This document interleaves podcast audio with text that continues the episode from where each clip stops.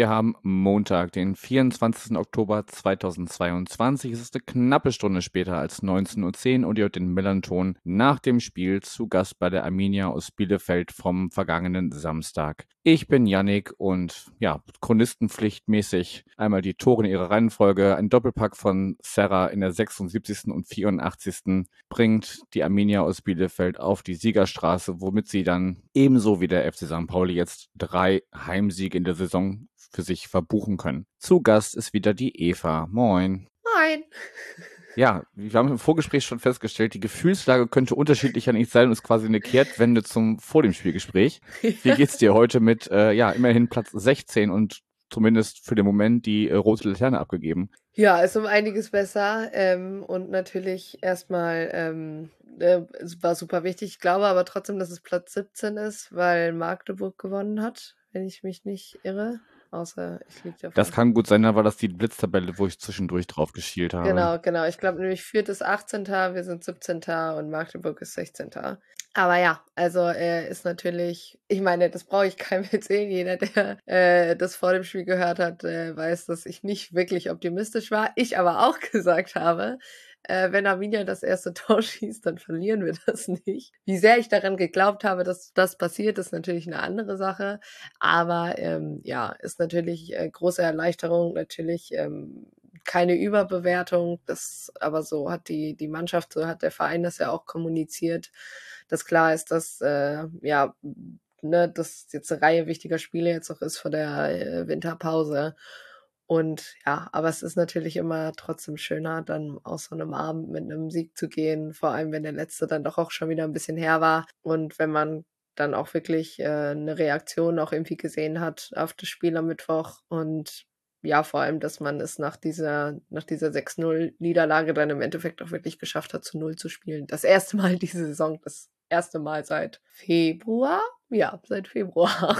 Okay, ich merke schon, es gibt mehrere Parallelen zwischen unseren beiden Vereinen. Also auch dieses seit Februar ist auch irgendwie so bei uns immer noch so ein, ja, auch jetzt durch die erneute Auswärtsniederlage immer noch, äh, ja, steht dieses, steht dieser Zeitraum irgendwie immer noch wie so ein Damoklesschwert über dem FC St. Pauli, was Auswärtsspieler angeht. Ja, wer meine Folgen hier in diesem Format regelmäßig hört, weiß, dass ich mich gerade bei Niederlagen lieber mit dem Drumherum aufhalte und nicht über das Spiel reden möchte. Ähm, von daher, bevor wir ja auf den Platz schauen, wie ist denn überhaupt dein Spieltag so verlaufen? War ja ein Samstagabendspiel, Flutlicht, da ist man ja sicherlich wahrscheinlich, wenn man äh, vor Ort ist, vorher irgendwie ein bisschen irgendwo eingekehrt oder so. Beschreib doch mal, wie ist dein, dein Spieltag so verlaufen?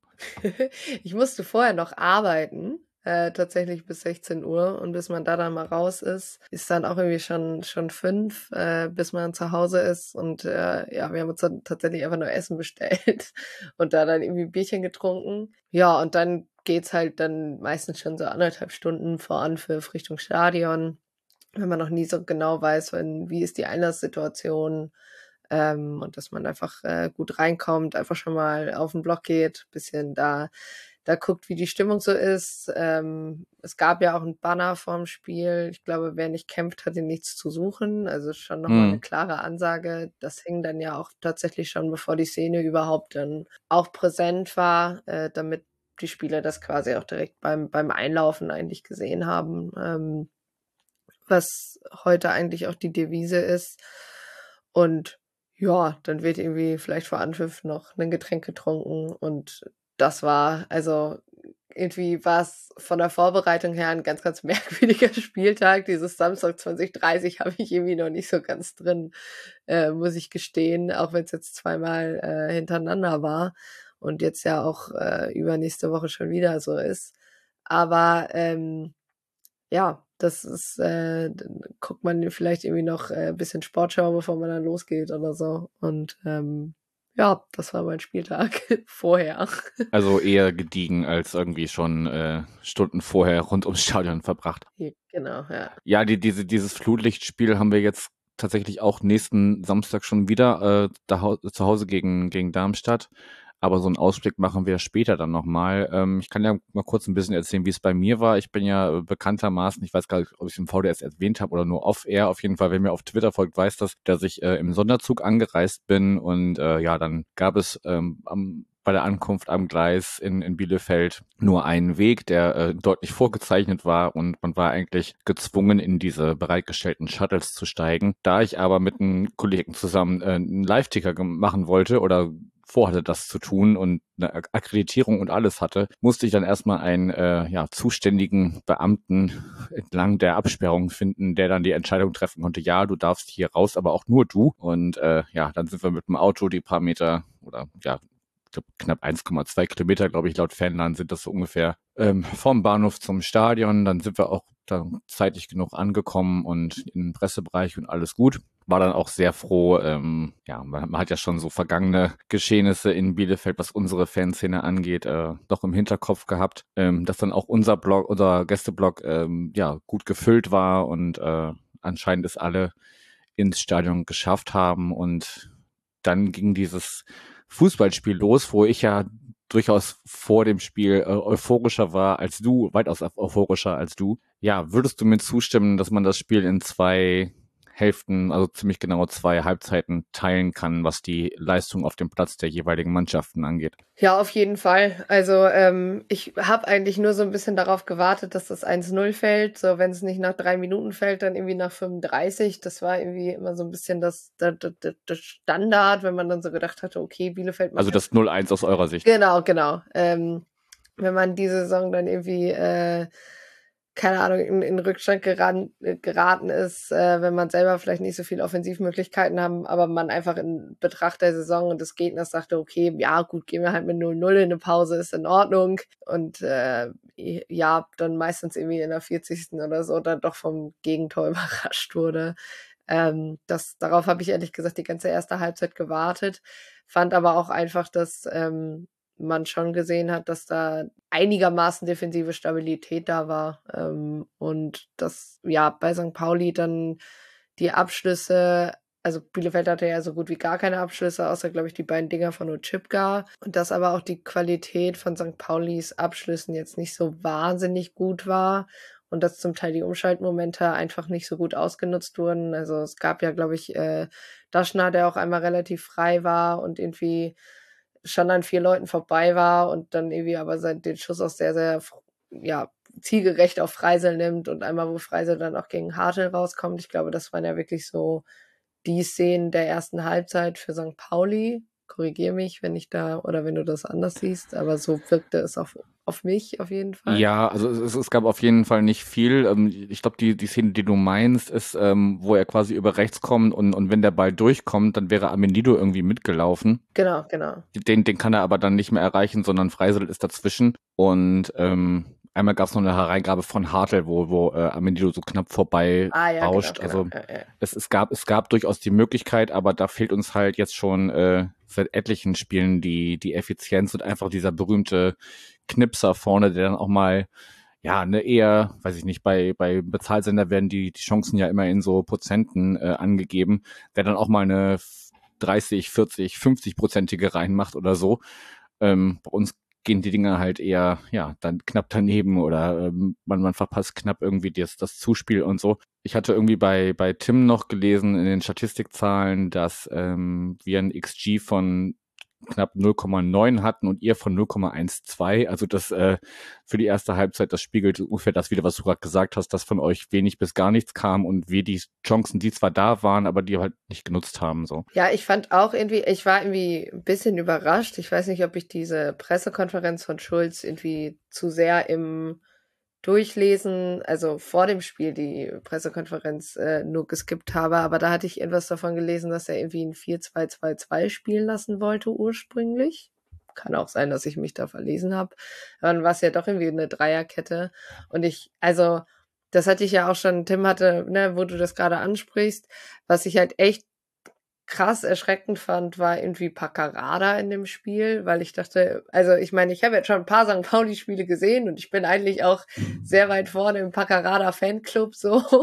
ähm, das ist so für mich irgendwie, was früher so das Äquivalent für, für Kostic in der Bundesliga war. Das ist eigentlich Paccarada in der zweiten Liga, wo du sagst so, ja, ja, der darf Flanken schlagen, so, da werde ich eigentlich auch nicht müde. Aber ich hatte immer das Gefühl, dass es gar nicht mehr so seine Schuld war, dass die Flanken nicht angekommen sind, aber dass es einfach viel zu wenig, also dass Bielefeld das auch einfach extrem gut wegverteidigt hat hinten dann. Also gerade Andrade hat halt, ja, extrem gut hinten mit, also da wegverteidigt, aber dass die Flanken, also die, wo es ankommen sollte, auch einfach zum Teil überhaupt nicht gut positioniert waren oder keinen Überblick hatten. Und dann sind, glaube ich, insgesamt im ganzen Spiel nur zwei von den sieben angekommen.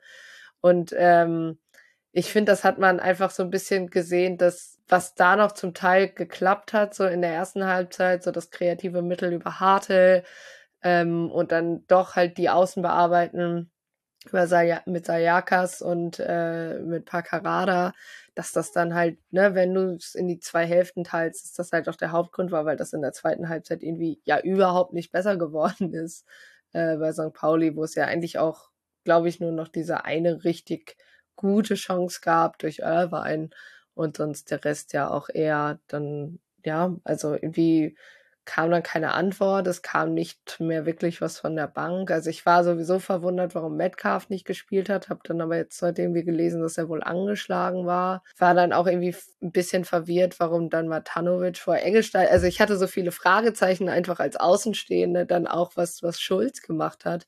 Und gerade wenn dann du dann natürlich eine gegnerische Mannschaft hast, die irgendwie einen Joker einwechselt, der dann tatsächlich zwei Tore macht, ähm, ist es natürlich da der Fokus nochmal mehr drauf gesetzt. Aber ich, also, man muss dazu sagen, Bielefeld war diese Saison auch gerade so in den letzten Spielen öfter mal die Mannschaft, die sogar den höheren XG hatte, die Spiele aber trotzdem verloren hat. Was halt nochmal zeigt, wie, ja, zum Teil nichtssagend diese Statistiken sind, weil es dir halt nichts bringt. Also, es bringt dir nichts, wenn sagt, ja, aber XG-Werte sagen, ja, wir hätten 1,98 Tore schießen müssen. Ja, supi. trotzdem 2-0 verloren. Also, so war es zum Beispiel bei uns im, im Spiel gegen Hannover. Aber ich war halt wirklich, also klar hatte St. Pauli noch mal paar Minuten mehr in den Knochen oder eine halbe Stunde mehr in den Knochen, aber äh, ich war schon echt geschockt, äh, wie passiv dann die zweite Halbzeit auch von denen lief. Ja, also ich, ich versuche mal irgendwo irgendwo anzuhaken, was von dem Ganzen, was du gesagt hast. Ähm, also ja, Paccarada ist sicherlich sinnbildlich für für einige Spieler, die jetzt am, am Mittwoch erst 120 Minuten äh, durchgespielt haben. Ne? Also Hartl ja auch. Wechsel hast du angesprochen. Ja, da haben auch äh, Leute, die näher dran sind, eher Fragezeichen und fragen sich, warum so spät und, und warum nicht früher. Tatsache ist aber auch, äh, dass jetzt gar nicht so viel Wechselmöglichkeiten auf der Bank vorhanden waren. Ähm, allein zwei Innenverteidiger mit Medic und, und Nemeth äh, sind ausgefallen. Da konntest du nicht, äh, nicht viel tun. Im Mittelfeld gab es fast gar keine Option, ähm, weil da einige Spieler äh, passen mussten. Also die Wechsel, die die Schulz gemacht hat, sicherlich kann man kann man die früher bringen und nicht erst als eine Reaktion größtenteils darauf, dass man schon in Rückstand liegt. Aber zur Wahrheit gehört halt auch, dass man nicht viele Optionen hatte. Und ja, nächste Fehlerquelle vielleicht so ein bisschen, dass dieses 5-3-2, was es ja, also ne, Dreierkette respektive Fünferkette, ähm, die es dann am Ende war, dass das einfach noch nicht so eingespielt ist. Ne? Wir haben ja die, die letzte Saison vor allem durch dieses äh, 4-4-2 mit, mit Raute äh, geglänzt und, und dadurch äh, Erfolge erzielt. Das war dann immer zu, zu durchschaubar. Dann vor kurzem auf ein flaches 4-4-2 gewechselt und jetzt halt noch dieses 5-3-2 als zusätzliche Option. Und ich weiß halt nicht, ob ähm, das allen Spielern so also Schulz hat damals halt auch bei der Mittelfeldraute gesagt, ja, er lässt das jetzt spielen, weil das, das äh, System verstehen die Spieler und er möchte denen jetzt nicht noch mehr System zutrauen. Natürlich sind jetzt noch andere Spieler dazugekommen, die das vielleicht besser umsetzen können, aber ich glaube, drei verschiedene Spielsysteme zumindest abrufen zu können, das ist ähm, ja schon, schon eher ja, gehoben vielleicht nicht, aber das ist äh, natürlich komplexer als als äh, einen festen Stiefel, wie das äh, teilweise auch Erstligamannschaften machen, die immer ihren, ihren klaren Stiefel spielen und da nicht flexibel sind. Natürlich kann man dann auch darüber diskutieren, ob das eine, ob man da vielleicht hätte umstellen sollen. Ich weiß nicht, ob Schulz das seinen, den Leuten nicht zugetraut hat, dann einfach vielleicht von dem 5-3-2 auf ein 4-4-2 oder irgendwas umzustellen. Also die, die, die Fehlerquellen sind, sind glaube ich, äh, vielseitig und man kann da jetzt nicht genau sagen, daran hat es gelegen. Das ist wahrscheinlich so ein so ein Konglomerat aus, aus verschiedenen Faktoren, die dann dafür, dafür gesorgt haben, dass ihr den dritten Sieg in dieser Saison äh, eingefahren habt und äh, ja, damit jetzt zumindest was die Heimsiege angeht, äh, mit uns gleich steht. Was ich noch bemerkenswert fand, statistisch gesehen, dass äh, ja, wir nur in Spielen, in denen wir weniger Ballbesitz hatten als der Gegner, nämlich äh, Nürnberg, Magdeburg und der HSV, dass wir da äh, siegreich sein konnten und immer wenn wir mehr Ballbesitz hatten als der Gegner, dann äh, ja, ist es äh, größtenteils nach hinten losgegangen und ja, das ist sicherlich was, wo man im Winter ansetzen muss. Aber lass uns nochmal bei Bielefeld bleiben oder auf Bielefeld wechseln, weil wir jetzt ganz viel über den FC Pauli geredet. Ihr habt ja allein schon ähm, mit fünf Veränderungen in der Startelf ähm, das Spiel begonnen. Ochipka, Klünter, Lepindiza, Okugawa und Klos sind reingekommen.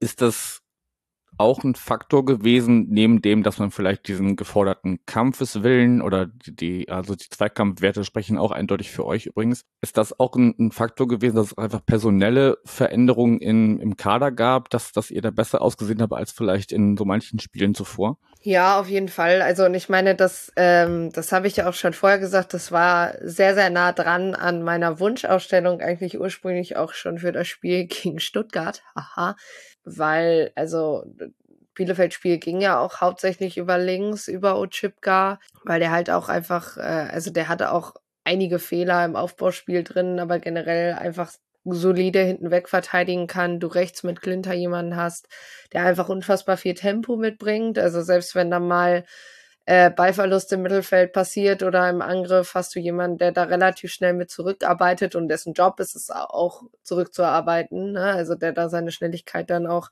wirklich dafür einsetzen kann. Und es war unfassbar wichtig, dass die beiden nach Verletzung auch wieder wirklich voll dabei waren.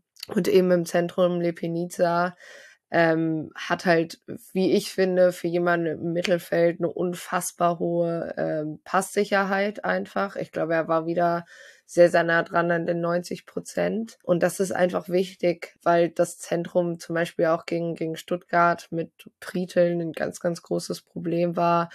Ich habe ja schon ähm, im, vor dem Gespräch gesagt, dass ich halt finde, dass viele, also zu viel auf die Abwehr und zu wenig aufs Mittelfeld geguckt wird.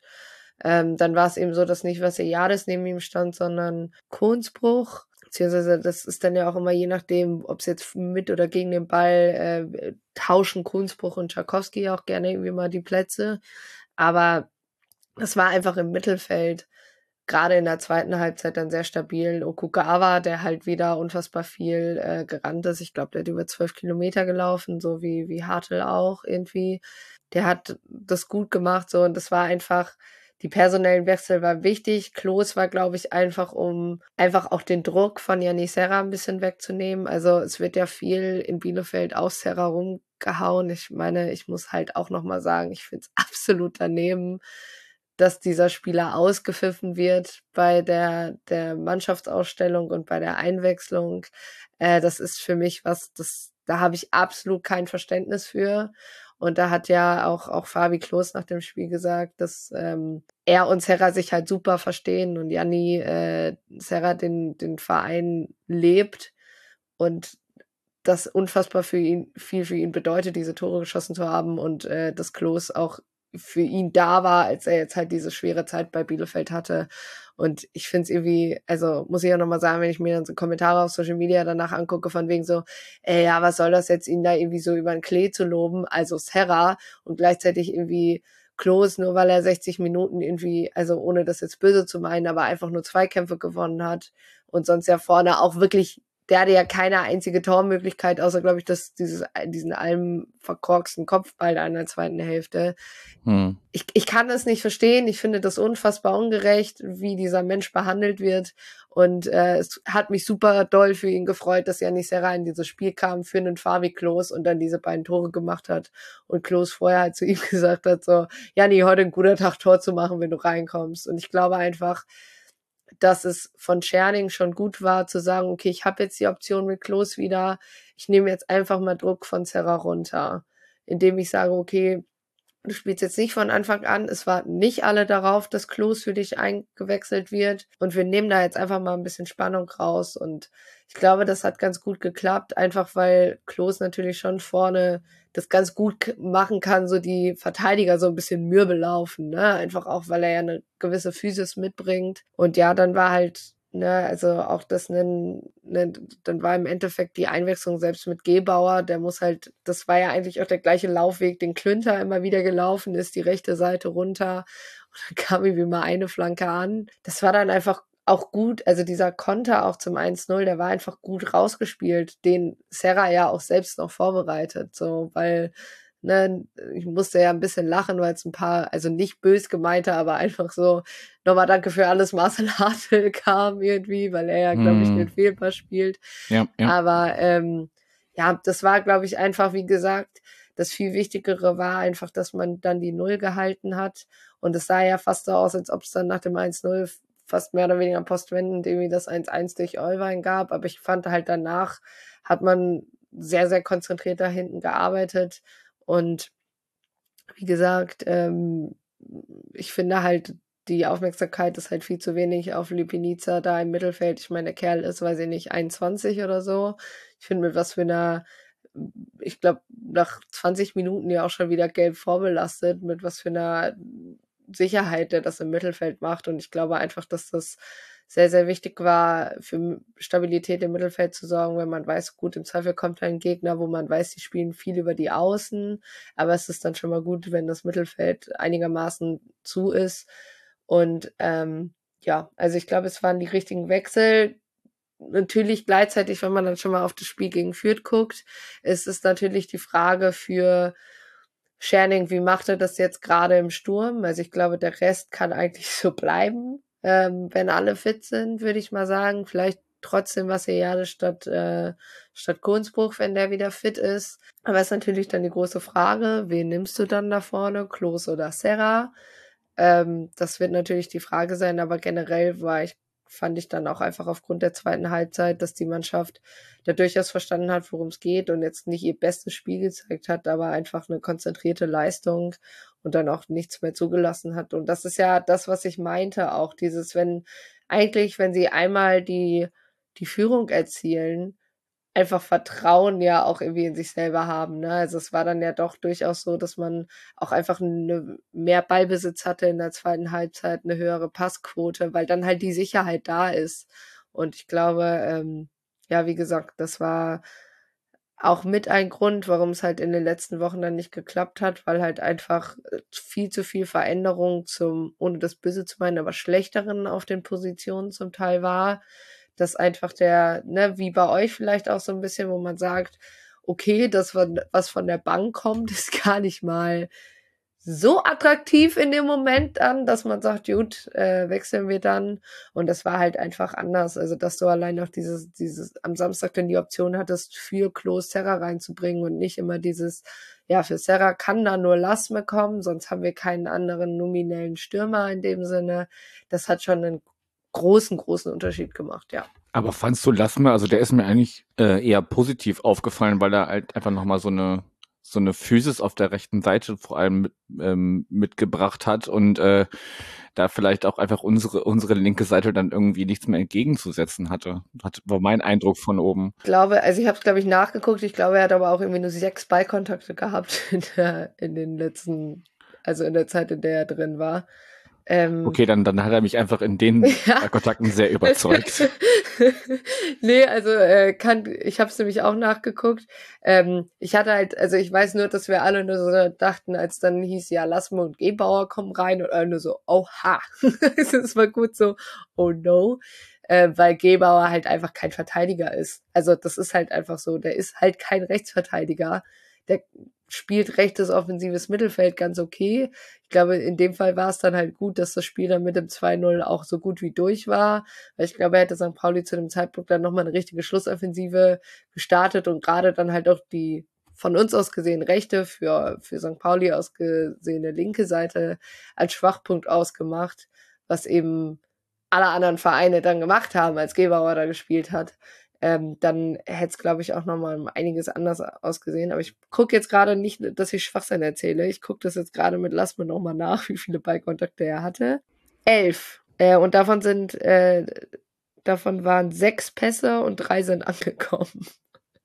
also das war, äh, was er gemacht hat. Und er hat halt irgendwie noch, ähm, ja, ein, ist halt irgendwie in drei Kopfballduelle noch gegangen, aber hat davon auch nur eins gewonnen. Also Okay. ich sag mal so, ich glaube, es war wirklich vielleicht eine Aktion, die dich dann überzeugt hat, aber er war jetzt nicht äh, so unfassbar positiv. Also ich glaube, er konnte einfach nicht mehr wahnsinnig viel falsch machen und wie gesagt, der Hauptfokus lag halt schon lange nicht mehr auf ihn zu dem Zeitpunkt und ich glaube, das war der große Vorteil in dem Spiel. Ja gut, klar, da musste er ja auch nicht mehr nicht mehr viel tun dann und äh, auch wenn Gebauer, wie du sagst, kein Verteidiger ist, er hat zumindest das 2-0 vorbereitet. Von daher auch für ihn dann am Ende des Tages alles gut ausgegangen. Jetzt haben wir doch länger über dieses Spiel gesprochen, als ich es ursprünglich wollte. Hast du noch irgendwas ganz Wichtiges zu diesen 90 Minuten loszuwerden oder sollen wir mal so ein bisschen ne, so den Abschluss finden? Ich glaube, äh, also ich möchte einfach nur sagen, es ist sehr niedlich anzusehen, wie Fabi Klos eigentlich Co-Trainer ist und man so ein bisschen das Gefühl hat, er hat irgendwie so ein bisschen den Bo Boateng gemacht, äh, also den Kevin Prinz. Äh, bei bei äh, bei Hertha letzte Saison, mhm. glaube ich, in diesem letzten letzten Spiel, wo der die Ausstellung so mehr oder weniger gemacht hat. Ich fand schon sehr niedlich, weil es natürlich auch viel darüber geredet wurde, dass es keinen Zusammenhalt in der Mannschaft gab und so oder gibt und es dann schon sehr schön zu sehen war, wie Fabi Klos dann irgendwie als erstes auf Janis Serra zurannte beim 1-0, inklusive Platzwart. Das ist auch immer wieder schön. Ich glaube, ähm, dass das einfach unfassbar wichtig war und dass einfach die Mannschaft aber auch nach dem Spiel ein sehr, sehr gutes Gefühl dafür hatte, dass halt nicht die Zeit zum Feiern ist. Also ne, normalerweise wird natürlich auch bei uns irgendwie vor der Süd gefeiert, aber ich glaube, es, es war einfach klar, so Leute, ähm, wir haben gesagt, wir wollen eine Reaktion sehen. Das war eine erste Reaktion, aber das ist halt nichts wert, wenn ihr jetzt Freitag gegen Fürth verliert und wir da wieder irgendwie, weiß ich nicht, wie viele Kilometer für eine unfassbar bescheuerte Anstoßzeit machen für die Strecke. Das muss man halt einfach nochmal sagen. Also dieses, dass wir Fürth und Nürnberg beides äh, Freitag 18.30 haben, ist halt wirklich fanunfreundlicher geht's halt fast wirklich nicht mehr. Das Kein Dank an die DFL, ja. An der Stelle, genau. Aber nein, also das ist, ähm, ich glaube, ist das, was so ein bisschen man das Gefühl hat, das gefehlt hat, dass trotz, also so scheiße wie es klingt, aber trotz der Krise sich Fans und Mannschaft durchaus so ein gewisses Understanding haben und ich hoffe halt einfach, dass man das jetzt nutzen kann vom, äh, vom Spiel gegen Fürth und da halt wirklich den altbekannten Schwung äh, mit ins Spiel nehmen kann. Ding Dong, kurzer Werbeblock für unseren Partner, die Kehrwieder Kreativbrauerei aus Hamburg. Ihr kennt es schon. Ja, und wenn ihr mal auf die Internetseite von Kehrwieder, kehrwieder.bier, Bier in der englischen Schreibweise schaut, könnt ihr auch sehen, dass ähm, ja, sie jederzeit offen sind für Kooperationen mit äh, sympathischen PartnerInnen, wo ihr dann entweder euer eigenes Bier oder das eigene Label in Kooperation mit Kehrwieder gestalten könnt. Vielleicht ist das ja eine Idee, weiß ich nicht, fürs Fanclub-Jubiläum oder den Geburtstag eines oder einer Bierliebhaberin. Könnt ihr einfach mal schauen und ja, die Kontaktmöglichkeiten findet ihr natürlich auch auf der Website. Und natürlich wie immer der Hinweis, Bier und andere alkoholische Getränke immer bewusst zu genießen. Ding Dong, Werbung Ende. Tja, dass man den Derby-Schwung mitnehmen kann aus unserer Sicht, hatte ich, hatte man ja am Mittwoch ähm, im Pokal gesehen. Ich hatte mir wirklich erhofft, dass wir das am, jetzt am vergangenen Samstag auch hinkriegen. Aber ja, der FCSP bleibt der, bleibt der Aufbaugegner. Bevor wir noch so ein bisschen vorausblicken, du hast ja das nächste Spiel von euch schon erwähnt. Ähm, Du hattest mir im Vorgespräch gesagt, bei euch gab es auch so ein bisschen Schwierigkeiten im Nachgang des Spiels. Ich möchte an der Stelle einmal erwähnen, dass ich zumindest von einem Vorfall weiß, wo es zum Zusammenstoß zwischen ähm, einer, ein kleinen Gruppe ähm, Bielefeld-Fans, in Anführungsstrichen sage ich das mal, und äh, Anhängern des FC St. Pauli kam. Ja, ich denke, muss man, muss man nicht äh, groß dazu sagen, dass, dass sowas gar nicht geht, da irgendwelchen Leuten aufzulauern, die überhaupt nichts äh, ja, mit einer äh, wie auch immer gearteten Auseinandersetzung äh, zu tun haben wollen. Ähm, und du hattest mir gesagt, bei euch gab es noch mit äh, den OrdnungshüterInnen etwas Schwierigkeiten, vorsichtig gesagt. Ja, also es ist halt, ich, ich glaube, ich habe das selten erlebt, dass äh, Heimfans äh, mit so einer Polizeipräsenz irgendwie ja begleitet wurden. Ähm, das äh, scheint irgendwie jetzt neuerdings so zu sein hier. Äh, natürlich erstmal an der Stelle auch ähm, ja, Solidarität an, an die betroffenen St. Pauli-Fans. Ähm, soll natürlich nichts entschuldigen, äh, dass ich hoffe, dass es sonst einigermaßen friedlich geblieben ist. Das macht es natürlich nicht besser, aber halt gerade, also so dieses Stadion ist halt mitten in der Stadt, da geht's halt auch als Gästefan überhaupt nicht anders, als bestimmte Wege gehen zu müssen, die halt auch Heimfans gehen. Das ist halt einfach so. Ja, das lässt sich absolut nicht vermeiden. Also Gästetrennung äh, oder Fantrennung ist da, äh, ja. Das ist ja, also muss man ja auch sagen, ist ja bei St. Pauli fast auch ähnlich. Also, ne, dass du da irgendwie bestimmte U-Bahn-Haltestellen oder was auch immer hast, die halt einfach benutzt werden müssen in irgendeiner Art und Weise. Wenn du jetzt nicht gerade mit Zehner ankommst und dass es dann natürlich zur Vermischung kommt, umso unnötiger ist sowas, ähm, weil es halt auch einfach, also, ja, äh, hat keinen Grund und ist halt, wie gesagt, es, es kommt, muss halt in gewissen Weisen zwangsläufig zur Vermischung kommen und eigentlich ist es bei, außer bei natürlich so, so Derbys oder so, kein Problem, weil es da kommt es halt gar nicht erst zur Vermischung. Aber ähm, ja, normalerweise ist es in Bielefeld kein Problem. Da gibt es vielleicht mal einen dummen Spruch, klar, ist auch schon unnötig, aber kommt natürlich auch immer drauf an, was genutzt wird. Ne? An der Stelle natürlich auch nochmal äh, sowas, was es hat ja auch die Runde gemacht von dem, äh, ich weiß es nicht, ob es die die junge FDP ist auf jeden Fall, ist es auch der, der hier als ähm, äh, ja, Abgeordneter angetreten ist für Bielefeld von der FDP. Ähm, Ach, das Ding, ja, mit äh, ja, also, Haken dran, Zecken geklatscht, ne? Genau, also ähm, das ist natürlich absoluter Scheiß. Es ist, glaube ich, auch immer wichtig, dass, dass da die Kritik vor allem aus den eigenen Reihen kommt, ne? dass, äh, dass sowas aufgegriffen wird von Bielefeldern äh, und Bielefelderinnen und sowas halt auch kritisiert wird. Ich glaube, das ist tatsächlich immer sehr, sehr wichtig, weil ich glaube, es gibt genug Orte, wo ja Selbstkritik, auch Selbstkritik gegenüber den eigenen noch nicht mal, es ist ja, hat ja nichts mit Fanszene zu tun, sondern mit Leuten, die sich als Arminia-Fan identifizieren in ihrer Art und Weise, dass da die Kritik e-, eindeutig ist und dass da auch äh, ja aus den eigenen Reihen wirklich als erstes ähm, ja, das aufgegriffen wird und äh, kritisiert wird. Und ich glaube, das ist, ja, hoffen wir mal, es, also es hat, glaube ich, schon Nachspiele, die schon wieder sehr, ja, ja, einfach sehr lächerlich sind äh, in manchen Bereichen, die, also was da auch von, von der FDP dann als Kommunikation kommt. Aber wie gesagt, ähm, ich hoffe, es ist doch dann klar, dass das nicht äh, mit ein Großteil der, der Leute, die im Stadion zusammen ist, übereinstimmt, was wie gesagt, ähm, Einzelfälle hin oder her. In dem Fall ist es halt äh, nie in Ordnung und auch an der Stelle Solidarität. Aber ähm, wie gesagt, ich hoffe trotzdem, dass auch aufgrund der Historie, wir haben es ja auch schon mal angesprochen, mit, äh, ja, dass es auch durchaus schon, schon Spiele gab, wo die Fanszene gar nicht erst ins Stadion kam oder auf jeden Fall nicht die komplette. Ähm, ich glaube, das ist äh, für uns alle macht Fußball mehr Spaß, wenn sowohl Auswärts- als auch Heimfans vollständig im Stadion sein können, ohne äh, Repression. Und wenigstens da hat es mich äh, gefreut, dass es da diesmal nicht zu Stress kam in dem Sinne. Oder auf jeden Fall nichts, von dem ich in dem Sinne dann außer der üblichen Polizeipräsenz, die man dann in gewissen Maßen dann auch immer gerne kritisieren kann, passiert ist. Absolut, den kann ich mich vollumfänglich anschließen. Ich kann ja vielleicht noch zum, zum Besten geben, dass ich in einem der letzten Shuttles äh, ganz alleine dann äh, zum, zum Bahnhof zurückgefahren bin, weil ähm, ja meine eigentliche Mitfahrgelegenheit, die mich zumindest am Bahnhof rausschmeißen wollte, ähm, wie auch schon auf dem Hinweg abgeholt sozusagen, einfach nicht vom Parkplatz runterkam, weil äh, manche Parkplätze einfach kollidieren mit äh, Laufwegen der, der Heimfans und deshalb kann man da längere Zeit nicht weg. Aber ich habe es in den Sonderzug geschafft und ähm, ja, bin dementsprechend wohlbehalten in Hamburg zurück angekommen, morgens irgendwann um zwei, halb drei.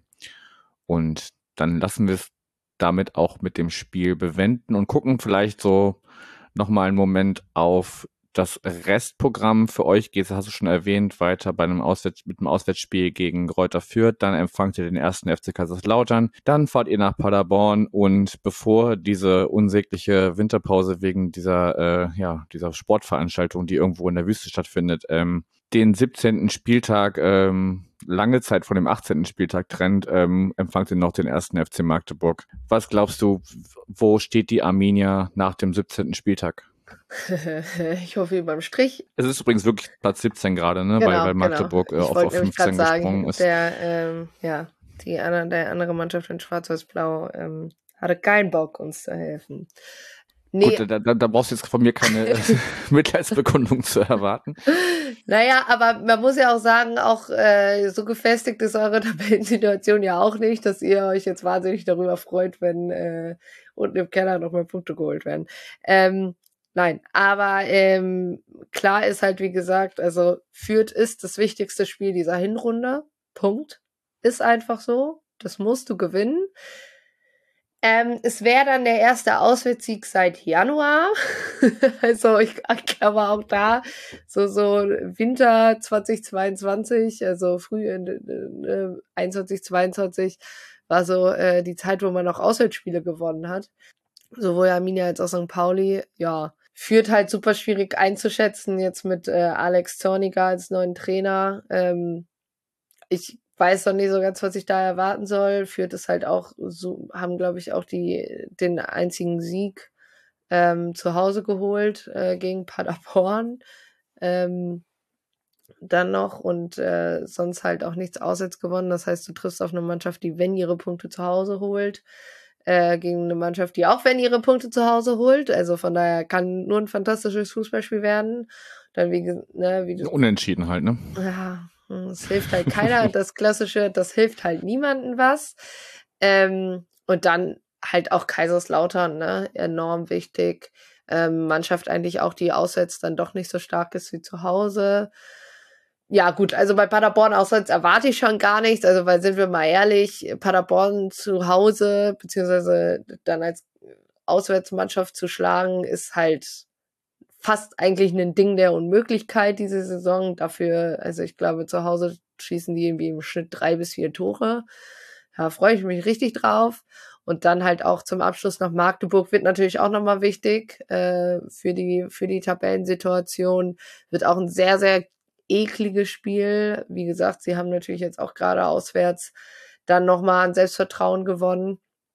Also ja, da würde ich auf jeden Fall sagen, der Fokus liegt ganz klar auf den Spielen gegen Fürth und Magdeburg und eigentlich musst du die gewinnen. Dann sage ich mal, wenn du nochmal, also 20 Punkte wären es nicht mehr vor, vor, vor der Winterpause, ähm, aber du solltest schon, ähm, ich sag mal so, mindestens sieben Punkte aus diesem Spiel holen. Und das sollte eigentlich auch der Mannschaft klar sein, dass das das Minimum ist. Okay, dann ist die Frage, was der FC St. Pauli in seinen verbleibenden Spielen macht, um dann zu gucken, ob ihr über uns oder äh, hinter uns die, die Hinserie beendet. Wir spielen jetzt noch, hatte ich ja eben schon erwähnt, nächsten Samstag zu Hause gegen Darmstadt, dann fahren wir nach Düsseldorf, dann kommt Holstein Kiel und dann geht's nochmal nach Karlsruhe. Also ja, zumindest von den Heimspielen erhoffe ich mir eigentlich, dass wir da äh, zumindest nicht verlieren, dass das Millantor zumindest in der Hinrunde ähm, zumindest keine drei Punkte abgibt. Das haben wir bisher immer ganz gut hingekriegt. Und ja, dann werden wir sehen, was es nach dem, wie es nach dem Winter weitergeht, was da in den drei Monaten, die es ja knapp sind, ja, passieren kann oder, oder passieren muss.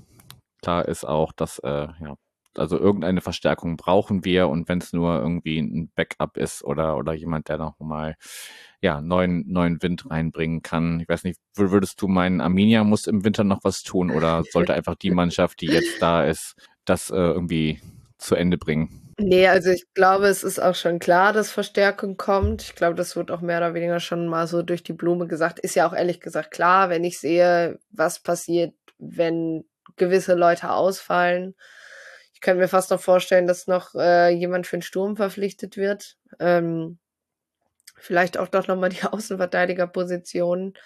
Ähm, ich glaube, das ist wirklich so, so das wichtigste Zentrum, finde ich dann, wenn Lepinica spielen kann. Okay, ich weiß halt nicht, ne, also sonst Mittelfeld geht natürlich auch immer. Aber äh, ja, man wird ja sehen, also ich finde es halt wirklich ähm, unfassbar schwierig zu wissen, was in dieser in dieser Winterpause passiert, weil es wird einfach Vereine, vor allem in der zweiten Liga, haben, geben, die einfach wahnsinnig finanzielle Vorteile haben. Also auch gerade jetzt irgendwie im Aufstiegsrennen, da kann ein HSV halt um einiges tiefer in die Tasche greifen als halt ein SC Paderborn oder ein Darmstadt. So, das kann halt äh, auch nochmal richtig äh, für, für, ja, Kräfte vermessen. Ich finde es halt wirklich krass, dass die Saison ja einfach unfassbar, also in unfassbar große Teile geteilt wird da. Und ich kann es halt wirklich null einschätzen, was da, was da passieren wird. Wie schlau es auch ist, wahnsinnig viele Veränderungen an einem Kader vorzunehmen. Ähm, Gerade bei Mannschaften, wo halt auch ein Trainerwechsel stattgefunden hat. Also halt bei einem Arminia, bei einem Fürth, äh, wie sehr es überhaupt Sinn ergibt, da jetzt noch wahnsinnig viele Spieler reinzuholen. Auf der anderen Seite jetzt natürlich dann der Trainer gesagt, okay, ich hatte jetzt auch Zeit mit der Mannschaft zu arbeiten. Ich weiß jetzt, wo wir noch, äh, noch Ausbau oder ja, auf jeden Fall noch Bedarf haben. Anders als wenn du jetzt zum Beispiel sagst, ja, ich wechsle jetzt den Trainer eine Woche vor der Winterpause. So, also ich finde ja auch, ich bin auch immer noch der Meinung, dass bei Fürth dieser Trainerwechsel eigentlich viel zu spät kam. Ähm, aber ja, also ich glaube, das ist halt wirklich so ein bisschen was, was sich dann noch herausstellen wird. Und ähm, ja, da bin ich mal gespannt. Ich glaube, bei, ich, ich weiß halt gar nicht bei St. Pauli, du hast ja eigentlich äh, vielversprechende Spieler da vorne. Es wäre halt, also ich kenne das, dieses, man hat vielversprechende Spieler, es müsste halt nur mal jemand anfangen, da vorne das Tor zu treffen. Äh, das ist gefühlt unsere letzten drei oder unsere letzten beiden Saisons und diese inklusive. Ähm, ja, von daher bin ich mal gespannt, äh, was auch der FC St. Pauli da macht. Generell, was einfach in dieser Liga passiert, weil, ja, das ist halt, du hast ja nicht einfach nur eine Pause, du hast ja trotzdem immer noch diese, diese Weltmeisterschaft dazwischen, wo halt auch genug Spieler weg sein werden, wo natürlich die zweite Liga dann einen Vorteil hat, weil einfach eben nicht so viele Spieler abgerufen werden. Aber ich finde es unfassbar schwierig einzuschätzen, was dann im, im Januar da passiert. Definitiv, aber wir werden das beobachten und äh, ja, uns dann ähm, im nächsten Jahr wiedersehen und, und schauen, wo dann unsere beiden Mannschaften so äh, verblieben sind in der Zwischenzeit. Eva, ich danke dir für deine Zeit, für die beiden Gespräche und äh, ja, kannst jetzt noch berühmte letzte Worte loswerden, wenn sie das jetzt nicht gerade schon waren. äh, ich wollte mich nur nochmal für die Einladung bedanken. Auch äh, trotz äh, des Ergebnisses können wir dann ja auch mal so sagen. Du hast ja auch gesagt, du hast dich gefreut, dass ich trotz des Ergebnisses am Freitag, äh, nee, wann war das? Donnerstag da war. Ähm, hm. Und äh, ja, ich würde sagen, wir sehen uns dann im April ich habe jetzt nicht geschaut, wann das Rückspiel ist, aber müsste ungefähr, genau. Und, ungefähr äh, zeitlich hinkommen. Da freue ich mich auf jeden Fall drauf. Wunderbar. Dann danke dir nochmal. Euch danke fürs Zuhören. Ähm, ja, immer weiter vor. Macht's gut.